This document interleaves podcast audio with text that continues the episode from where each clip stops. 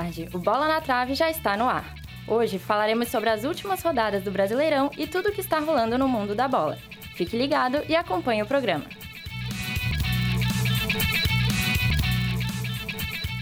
Olá, ouvintes da Rádio Ponto. Eu sou a Júlia Matos e vou apresentar essa edição do programa. Eu sou Ariclenes Paté, comentarista de hoje. O Bola na Trave de hoje está começando.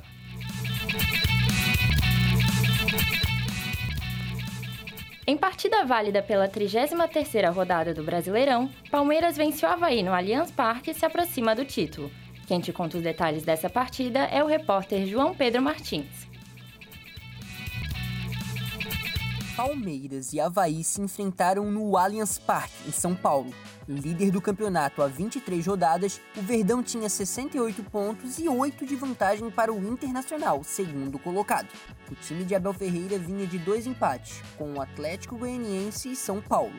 Já o Leão da Ilha, com 28 pontos, ocupava a penúltima posição do campeonato e estava a 6 do Ceará, primeiro time fora da zona de rebaixamento. A equipe azurra, com uma sequência de cinco derrotas seguidas, tentava a recuperação. Mais de 40 mil torcedores marcaram presença no Allianz Parque na noite de sábado e viram um Palmeiras que controlou o jogo e manteve amplo domínio da partida. A posse de bola foi a mesma para as duas equipes, 50% para cada lado. Porém, o Verdão teve 22 finalizações contra 10 chutes do Leão da Ilha. No primeiro lance da partida, após bobeada de Kevin, Rony ficou com a bola e foi em direção ao gol. O atacante foi derrubado por Vladimir e o árbitro marcou o pênalti. Gustavo Scarpa bateu e converteu a cobrança, abrindo o placar para o Palmeiras. Aos 9 minutos da segunda etapa, Rony roubou a bola e lançou para Dudu, que limpou a marcação do Havaí e fez um golaço para ampliar o placar para o time paulista. Aos 44 minutos, após cruzamento rasteiro de Hendrick, Vanderlan completou para o fundo da rede, dando números finais ao confronto: Palmeiras 3, Havaí 0. Com este triunfo, o Verdão, invicto a 18 rodadas, chega aos 71 pontos e se aproxima cada vez mais do título. Já o Leão da Ilha sofre a sexta derrota consecutiva, fica estagnado na vice-lanterna da competição com 28 pontos e se complica no Z4 do brasileiro. Com informações da partida entre Palmeiras e Havaí, eu sou João Pedro Martins para o Bola na Trave.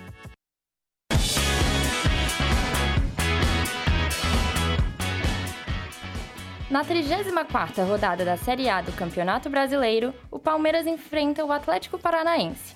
A partida vai acontecer na terça-feira, dia 25 de outubro, às 9h45 da noite. Já o Havaí enfrenta o Cuiabá na quinta-feira, dia 27, às 8 horas da noite, na Arena Pantanal. Ari, após mais um resultado negativo, o Havaí necessita de um milagre para escapar do rebaixamento. Já é hora de planejar uma grande reformulação para 2023? Sim, Júlia. Inclusive, eu acho que já passou da hora.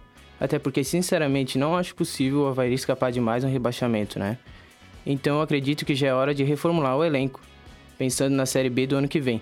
E pensando também em fazer um bom campeonato para quem sabe subir de novo para a Série A. O Palmeiras continua na liderança com ampla vantagem, faltando cinco jogos para o fim do Brasileirão. O título é questão de tempo. Pensando na briga por todas as taças na próxima temporada, o Verdão precisa contratar jogadores e reforçar alguma posição específica para qualificar ainda mais o seu elenco? Assim, o Palmeiras tem um elenco muito bom, muito qualificado, mas eu acho que Sim, contratar é essencial, né? Até porque o Palmeiras está classificado para tudo e ter boas opções no banco é sempre bom, né? Para ter um bom desempenho em todos os campeonatos e tal.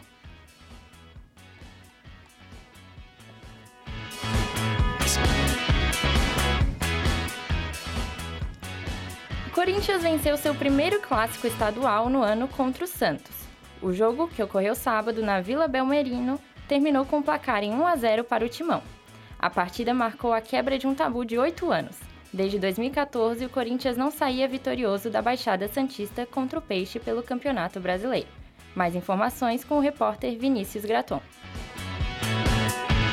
Em jogo de duas expulsões polêmicas, o Corinthians superou o Santos pelo placar de 1 a 0 no clássico dos Alvinegros Paulistas. O Timão voltou a vencer fora de casa após nove jogos, o último deles a final da Copa do Brasil, que ocorreu na última quarta-feira, dia 19, quando o Flamengo, no Maracanã, se sagrou campeão nos pênaltis após empate por 1 a 1 no tempo regulamentar. A vitória contra o Santos trouxe de volta ânimo para a equipe da capital, que entrou em campo claramente abalada com o vice-campeonato da Copa do Brasil. Para o jogo, o técnico Vitor Pereira trouxe uma escalação mista, utilizando jogadores como Gustavo Mosquito, Rafael Ramos, Robert Renan e Michael, que retornam ao time titular após dois meses de lesão. Já o Santos veio a campo com o que tinha de melhor. No ataque, a trinca Ângelo, Lucas Braga e Marcos Leonardo não foi capaz de balançar as redes para o alvinegro praiano. O primeiro tempo foi lento e não contou com boas atuações de ambas equipes. Apenas aos 43 minutos o jogo esquentou, mas de forma negativa, e o Alberto, que já tinha cartão, acertou o braço no rosto de Luiz Felipe e recebeu outro amarelo, sendo expulso de campo. Assim, ao final do primeiro tempo, o Corinthians voltou para o vestiário com um jogador a menos. Buscando organizar o time taticamente após a expulsão, Vitor Pereira fez quatro alterações no intervalo, tirando Rafael Ramos, Fausto Vera, Juliano e Michael para a entrada de Bruno Mendes, Duqueiroz, Ramiro e Rony. As alterações tiveram a intenção de trancar a defesa corintiana e buscar um possível gol em um contra-ataque. E o gol veio. Roger Guedes, aos 43 minutos do segundo tempo, fez o primeiro e único gol da partida após tabelar com Ramiro e arrancar em velocidade pela ponta esquerda, finalizando com o bico da chuteira no canto direito do gol. O Santos também ainda teve um jogador expulso. Aos 14 minutos, Lucas Barbosa recebeu o segundo cartão amarelo após dividida com o goleiro Cássio dentro da área corintiana. Após o jogo, em entrevista coletiva, o autor do gol Roger Guedes falou sobre a possível permanência do técnico Vitor Pereira e de como lidou psicologicamente com o jogo após a derrota na final da Copa do Brasil. Vamos ver se ele fala agora aqui em coletivo. A gente também não sabe, ele acabou não conversando com a gente. É uma definição que ele vai, vai tomar a melhor decisão para ele, para a vida dele, com a direção. E a gente vai, vai catar da melhor forma, se ele vai ficar ou não, a gente não, não sabe ainda. Vamos ver o que vai ser melhor para o Corinthians. A concentração não dá para mentir. Eu, particularmente, até o horário do jogo, não estava nem um pouquinho concentrado. Estava muito chateado, muito mesmo, porque é o título que eu queria. Voltei para o Brasil para isso, particularmente. Então, estou muito chateado até agora. Estou muito feliz e agradecer a Deus pelo gol pela vitória. Com a vitória, o Corinthians chega a 57 pontos, ocupando a quarta colocação do G4 do Brasileirão, estando apenas 3 pontos do vice-líder internacional e 1 ponto do terceiro colocado Flamengo, que tem um jogo a mais.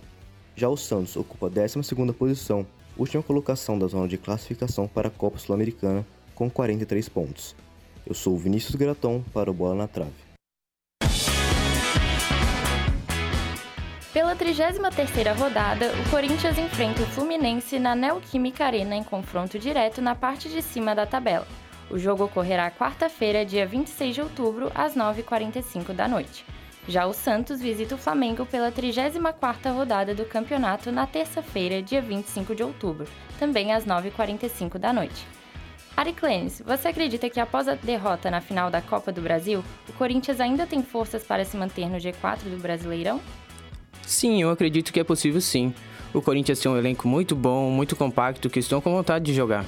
E depois da derrota na final da Copa do Brasil, eu acredito que o Corinthians vem com tudo, até para se redimir com a torcida, né? E o Santos, que está fazendo uma temporada muito irregular, para você, ainda tem chances de se recuperar no campeonato?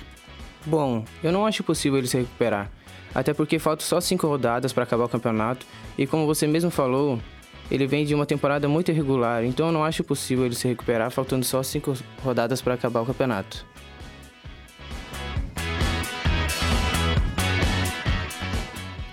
No último sábado, o Flamengo venceu o América Mineiro na Arena Independência. Quem traz mais informações é a repórter Duda Souza. Depois do título da Copa do Brasil na quarta-feira, 19 de outubro, o Flamengo enfrentou o América Mineiro. Com mais de 9 mil pessoas no Independência, o Coelho registrou seu segundo maior público na temporada. O rubro-negro, que veio a campo com o time reserva, venceu o jogo por 2 a 1 e encostou no vice-líder internacional. Com o começo de jogo movimentado, o Flamengo iniciou dando perigo ao gol do América e abriu o placar logo aos 10 minutos do primeiro tempo, da cobrança de escanteio de Marinho. O jovem Matheus França cabeceou e mandou a bola para dentro da rede adversária. Porém, logo no lance seguinte, o time mineiro conseguiu empatar o jogo. Embate rebate dentro da área, a bola sobrou para o atacante Everaldo, que bateu cruzado, deixando tudo igual. Aos 23 minutos, Cebolinha aproveitou o espaço deixado pela zaga do Coelho e acertou um belo chute no canto do goleiro Matheus Cavicchioli. 2 a 1 para o time carioca. No segundo tempo, o América fez mudanças e até conseguiu empatar o placar com o Aloísio, mas o gol foi anulado por impedimento na jogada. Com a virada, o Carioca vai a 58 pontos e segue na terceira colocação. Já o Coelho permanece com 45 pontos, na oitava colocação, e segue em busca de uma vaga na zona de classificação para a Libertadores do próximo ano. Com informações de América Mineiro e Flamengo, eu sou Duda Souza para o Bola na Trave. Na próxima rodada, o América Mineiro visita o Goiás, quarta-feira, dia 26 já o Flamengo encara o Santos no Maracanã, terça-feira, dia 25, pelo Campeonato Brasileiro. O time deve ir a campo novamente com os reservas, visando a final da Libertadores, que ocorre no sábado, dia 29, em Guayaquil. Ariclenes, você acha que o Flamengo é favorito para a final da Libertadores? Será que o Atlético consegue surpreender? Assim, Júlia, eu não sou um flamenguista, né? Mas eu acho que o, o Flamengo sim é o favorito, vem de um título na Copa do Brasil e uma boa campanha aí no Brasileirão. Mas eu acredito sim que o Atlético pode surpreender, até porque o futebol tem dessas, né? E não se pode duvidar de um time que está na final da, da Libertadores. Então eu acredito que vai ser um grande jogo, Júlia. Já para o América, que emplaca a terceira derrota seguida, ainda é possível conquistar a vaga na Libertadores? Bom, o América soma aí mais uma derrota, né? Mas eu acho que é possível sim, até porque falta cinco rodadas pro final do campeonato. E como você mesmo disse, né, Júlia? Aquele meio da tabela tá tudo embolado, né? Então eu acredito que é difícil, mas sim é possível.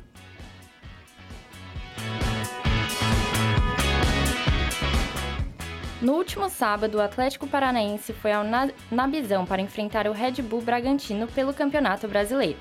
O jogo foi frenético com muitos gols e um resultado inesperado para o Atlético. O jogo entre Red Bull Bragantino e Atlético Paranaense foi marcado pelos seis gols movimentando a partida, que não tinha grande influência na tabela de pontos. Logo no começo do jogo, Eric Ramírez se aproveitou da defesa desatenta, recuperando a bola e fazendo o primeiro gol. O destaque da partida com dois gols marcados e uma ótima atuação foi o lateral esquerdo Luan Cândido, que além de impedir os avanços de Canóbio, foi ótimo agressivamente, marcando o golaço de falta. No seu segundo gol, aos 45, após o cruzamento, o lateral empurrou para o fundo da rede. Aos 39, o atacante Popó aproveitou o rebote do chute de Arthur, que foi na trave, e empurrou a bola para o fundo da rede. Vitor Bueno diminuiu com um golaço fora da área, Vitor Bueno diminuiu com golaço de fora da área, aos 18 minutos do segundo tempo. E Vitinho diminuiu ainda mais a distância do placar, com um gol aos 20 minutos. Fim de jogo, 4 a 2 Com as informações de Red Bull Bragantino e Atlético Paranense, eu sou Gabriel Nascimento para o Bola na Trave.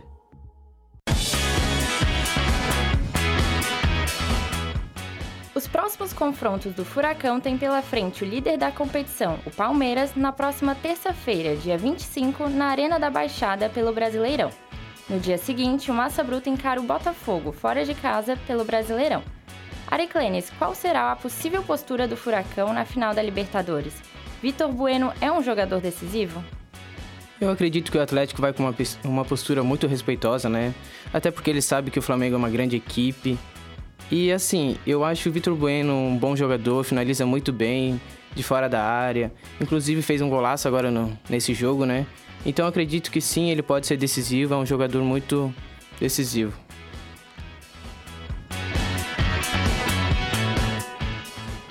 Bola na Trave vai para um rápido intervalo. Fique conosco e continue acompanhando as notícias do futebol.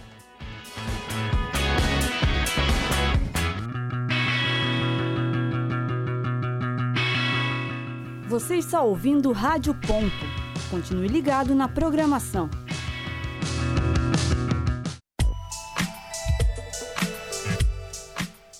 Rádio Ponto UFSC.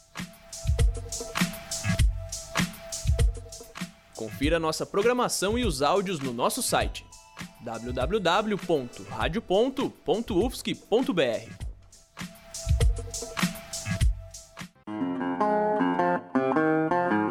ligado na programação da Rádio Ponto Um, dois, um, dois. Rádio Ponto UFSC. É rádio e ponto.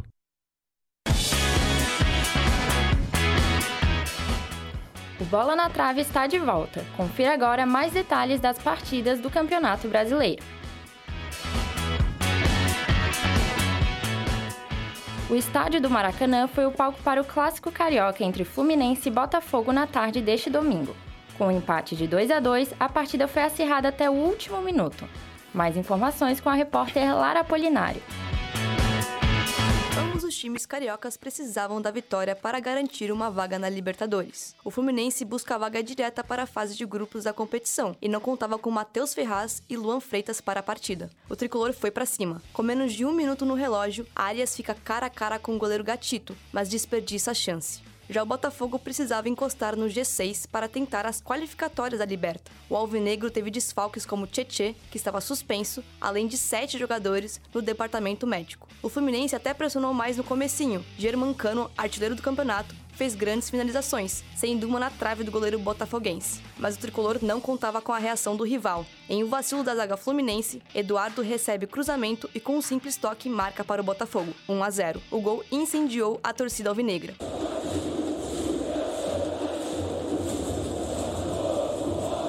É delírio da torcida do Botafogo.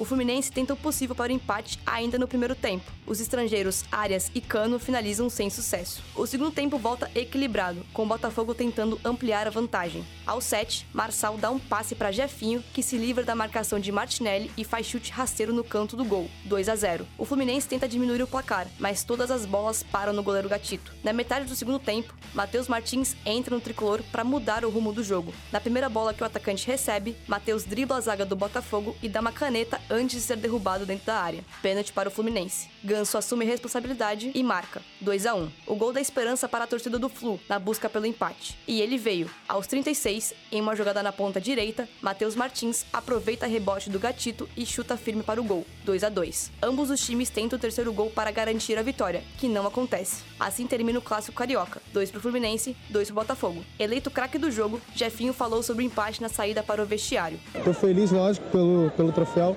mas estou triste pela, pelo resultado. Se pudesse trocar, eu trocaria, lógico. E trabalhar, porque tem vários jogos aí, a gente tem que se concentrar e buscar vagas em outras competições. Lara Polinário para o Bola na Trave.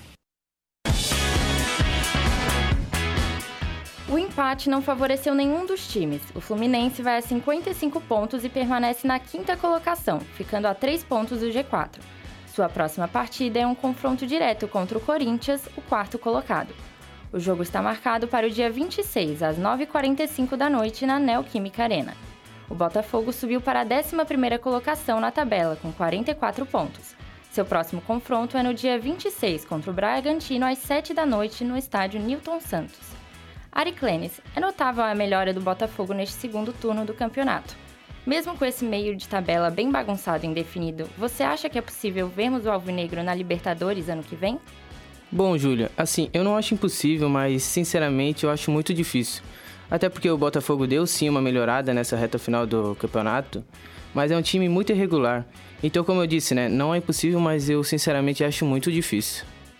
E o que podemos esperar para o confronto entre Corinthians e Fluminense?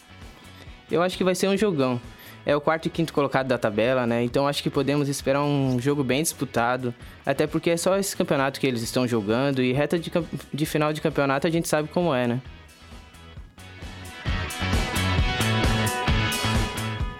O vice-líder do campeonato internacional empatou com Curitiba no estádio Major Antônio Couto Pereira, em Curitiba. Mais informações sobre a partida com a repórter Amanda Gabriele time gaúcho viajou até a capital paranaense em busca de uma vitória para se aproximar do líder Palmeiras. Sem seu técnico, que cumpre suspensão, o time colorado não obteve o resultado esperado no fim da temporada. O Coritiba, que luta para se afastar da Z4, foi quem abriu a placar no primeiro tempo, com Luciano Castan de cabeça após o escanteio cobrado do Trindade, incendiando a torcida.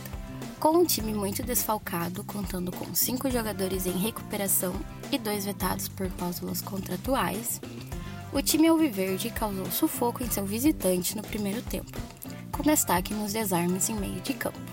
Porém, o time da casa não conseguiu manter o ritmo no segundo tempo. Com um gol de alemão, que foi anulado pelo VAR aos seis minutos do segundo tempo, o Internacional buscou uma reação, Após falta cobrada por Alan Patrick, o zagueiro Vitão deixou tudo igual aos 14 minutos.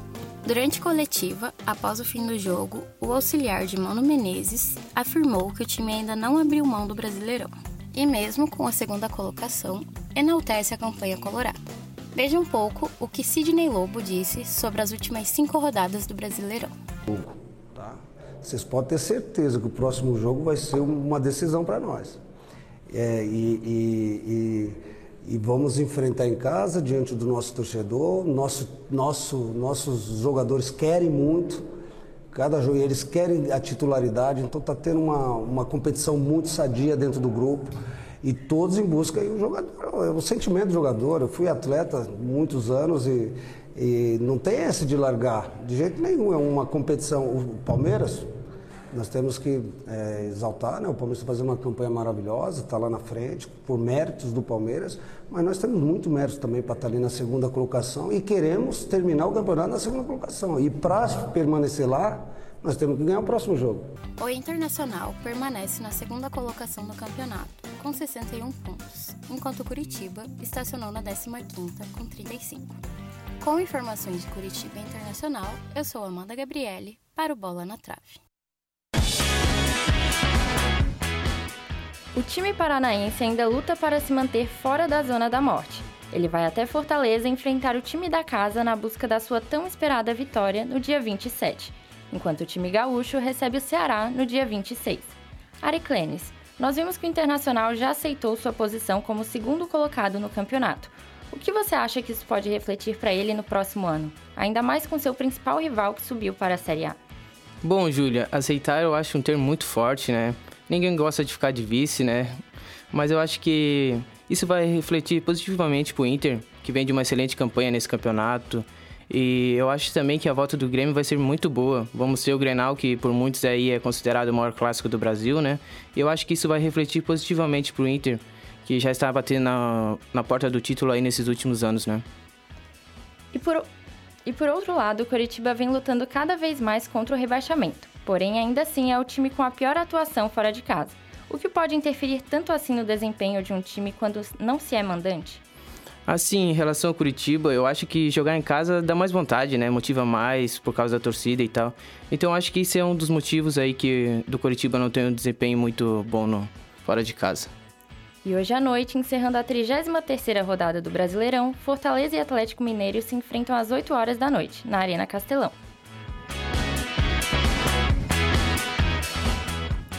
O Vasco recebe o Criciúma em São Januário e vence de virada por 2 a 1 e fica muito próximo de garantir o acesso para a elite do Brasileirão.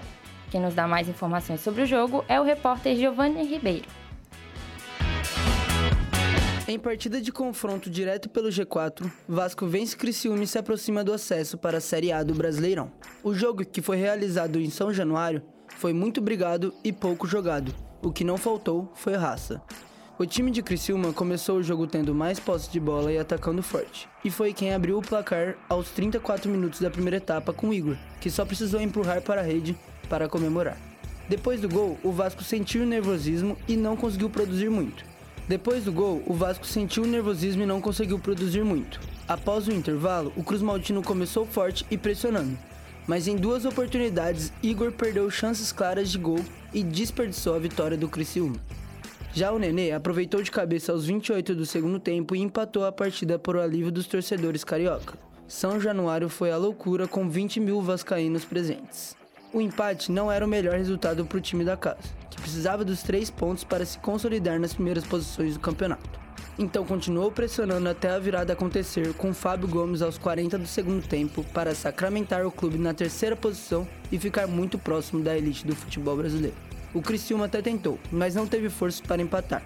E com a derrota, o clube se vê mais distante do tão desejado acesso à Série A. O clube, que é o único do estado a ser campeão da Copa do Brasil, se vê em nono lugar e precisa de um milagre para chegar no Z4. Eu sou o Giovanni Ribeiro para o Bola na Trave. O Criciúma enfrenta a Ponte Preta em Campinas pela penúltima rodada, na sexta-feira às 8 da noite. O Vasco joga de novo em casa contra o Sampaio Correia para garantir o acesso à Série A na quinta-feira, dia 27. Com a proximidade do Vasco ao acesso à Série A, qual a expectativa no clube na elite do Brasileirão? Vai brigar para não cair ou pode sonhar com uma Libertadores? Bom, como todos nós sabemos, o Vasco é um grande clube, né? Então, sim, eu acho que ele vai brigar por uma vaga na Libertadores, por uma vaga na Sul-Americana, até porque eles devem à torcida, né?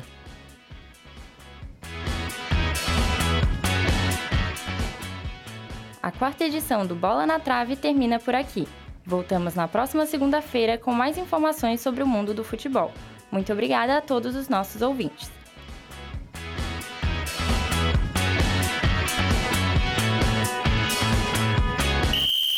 Rola a bola!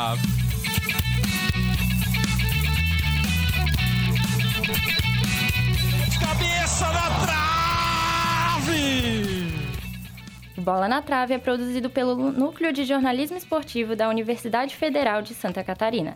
Apresentação e roteiro por Júlia Matos. Comentários de Ariclenes Paté. Boletins produzidos por Amanda Gabriele, João Pedro Martins, Lara Polinário, Duda Souza, Giovanni Ribeiro, Vinícius Graton e Gabriel Nascimento. Na técnica, Fernanda Roots e Peter Lobo. Orientação da professora Valciso Culoto, da graduanda Evelyn Casão e graduando Crisan Isaura. Rádio.UFSC é jornalismo esportivo, é rádio e ponto.